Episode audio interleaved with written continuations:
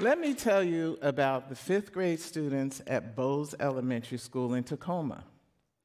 They spend the entire school year planning to colonize the planet Alpha Centauri to create, to preserve future generations. They will get there on a multi generational spacecraft so that the grandkids of the people on the ship will arrive at Alpha Centauri ready to start a new civilization. Now, projects like these usually start with a guiding question. And theirs is how do you sustain life for a generation on a spacecraft? Now, these 10 year olds get into initial conversations about governance on the spacecraft, the necessities to have on board. Is it even ethical to have a generation live and die on a spacecraft? And what roles are needed to create a functioning community? There are some whispers and some head nods as the teacher explains to them that this quarter they're expected to deliver a persuasive essay, a 30 second elevator speech, a model of the section of the spacecraft in diorama form, a system of government with laws and a constitution, and a research display demonstrating their knowledge of planets. That's a lot. but these students aren't phased, they've been here before. What they're interested in is what group they'll be in and what roles they will play. Now, I don't know about you, but when I was in fifth grade, I wasn't doing that. But for many of these students, they have been learning like this since kindergarten. You heard that right? Kindergarten. Shoot, when I was in fifth grade, we sat in cemetery rows in academically segregated classrooms. And sadly, things have not changed.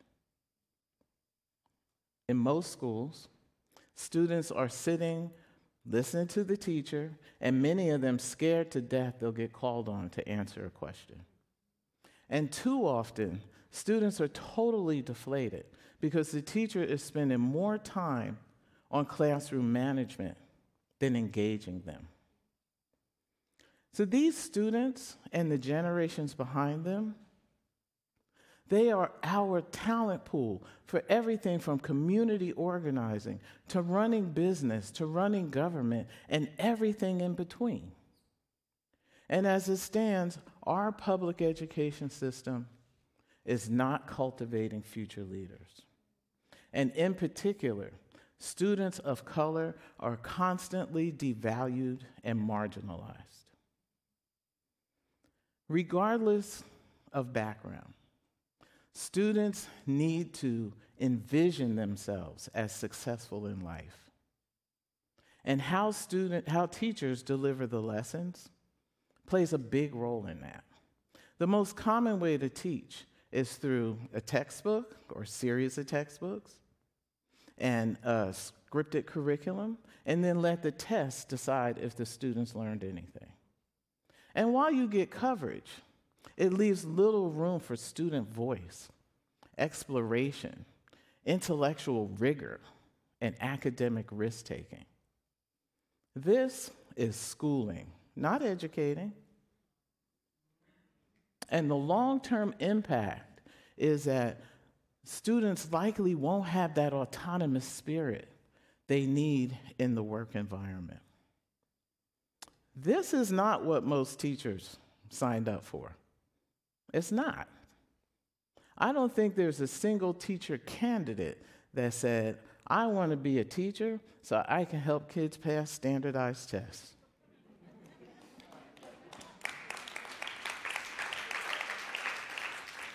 Twenty-five years ago, I left my 17-year tech career and co-founded a nonprofit that prepared students of color for jobs in the tech industry. And over time, we learned about our students' experiences in the public education system. And we began to wonder what would happen if we rebuilt public schools to develop the genius in every student and give them the tools to be critical thinkers, problem solvers, ideators, and leaders? So, we got a bunch of educators to help us answer that question. Today, my job is to set the vision and strategy for how we partner with public schools to create collaborative, anti racist learning environments grounded in equity, where students can actively participate in their own education instead of memorizing for tests, where the curriculum is delivered in a way that supports the, the uh, needs of our students, where professionals in the community are invited to participate in teaching and learning. The teaching and learning is built on interdisciplinary project based learning, one of the most equitable ways to teach. This approach enables teachers to, to understand how each student learns, use multiple ways to assess their knowledge, and then make instructional adjustments based on the results. Now, students, they get a chance to set their own goals. They have time to discuss the work. They take academic risks. And along the way, they get to discover who they are as learners. And speaking of learners, let's take a visit to our fifth grade Alpha Centaurians and listen in as their teacher facilitates a discussion about how Native Americans live. They talk about the logistics and the preparation behind the colonizers' move out west and how colonizers always had conflicts with Native Americans. And the students vow that they will do better on Alpha Centauri. They will ensure that everyone has equal rights and lives well. And you better believe it will be part of their constitution. And if you poke your head in the classroom next door, which is rather loud, you will see that kids are in their small groups using their math skills to calculate the human capacity for their spacecraft and another set of students will be working on their planet research. When we visit a week or so later, there might be a visiting engineer talking to the students about design specifications. Or the classroom could be empty because the students are at the Museum of Flight, sitting in real spacecrafts and learning how they work. Bringing that authentic context to learning helps students retain knowledge and generate new ideas. After weeks and weeks of working on their projects and giving each other authentic, supportive feedback and doing that fine tuning, the students are ready for the big day, the exhibition of learning this is where hundreds of people from the community, the most important members being their parents and families, come to see the students present their work. The students are all dressed up. They're a little nervous. They're excited at the same time, kind of like me right now. and the, the teachers are beaming with pride as they recognize how far each student has come in their learning journey. Okay, and the parents, the parents, the parents are high fiving and you get it, girl, and that's my baby, and you go, boy. And there's just so much praise. And the students feel accomplished and more confident. This is project based learning in action. These students are developing the advanced critical thinking skills they will use throughout their lives. They are learning through exploration. There is confirmation their unique voice matters. These students have the freedom to create a world with their 10 year old imaginations that's actually grounded in academic rigor. This is educating versus schooling. Right?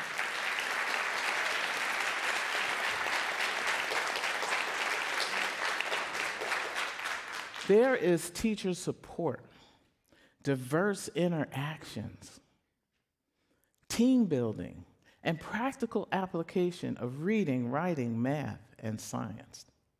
An environment where real learning is happening and students are discovering their own genius. Plus, I have to say, it's just a lot of fun to learn this way. Students who attend our partner schools learn this way in every single stage of their academic career. Starting in kindergarten, students are, are encouraged to share their views, to ask questions, and support each other. They are creating a community in an environment that is safe and their own. At middle school, the students are starting to become socially aware. They care about things like world hunger and immigration and homelessness. One year, the seventh graders at TAF@Saghalie and Federal Way turned their classrooms into an immigration museum, exploring the, the historic and contemporary issues of immigration. And the sixth graders used food to learn about each other's cultures. They created cookbooks with recipes and stories from their countries of origin. And then on exhibition night, they cooked for everybody, and it was actually pretty good. By the time students get to high school, they have enough experience that they can address a wide range of of issues and opportunities. A group of 10th graders created wearable technology that detected the flare up signs in sickle cell anemia. Experiencing gentrification in their own neighborhoods, 11th graders created plans and models for equitable, financially sustainable urban neighborhoods. The list goes on and on. This, this is how we develop the strong, the strong leaders and critical thinkers of tomorrow. Our students deserve to learn in an environment that includes and understands their unique voice, their individual genius. If we are going to rebuild public education, we have to be on a continuous cycle of recognizing, intentionally undoing, and ultimately replacing the, system, the, the uh, institutional practices that undereducate and harm our children. And there are a couple things that, that we can do right now we could reallocate the tens of millions of dollars each state spends on standardized tests every year. All right? And we can, we can invest the majority of that in teacher professional development so that our teachers can continually hone their instructional and assessment skills. And then we can take the rest and invest it in a national effort to curate authentic assessment methods and projects from teachers all over the country. I believe that this will bring joy and respect back to teaching. We also need to embed racial equity in the DNA of how we operate schools.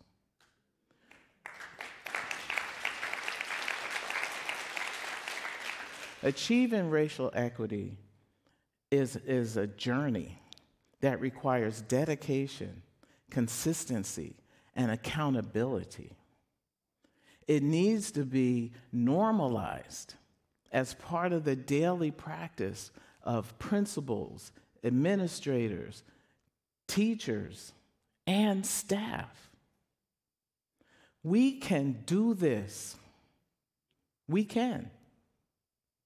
All it takes is political will. Education either functions as an instrument to bring about conformity or freedom. Let's give our children freedom. Thank you. Thank you.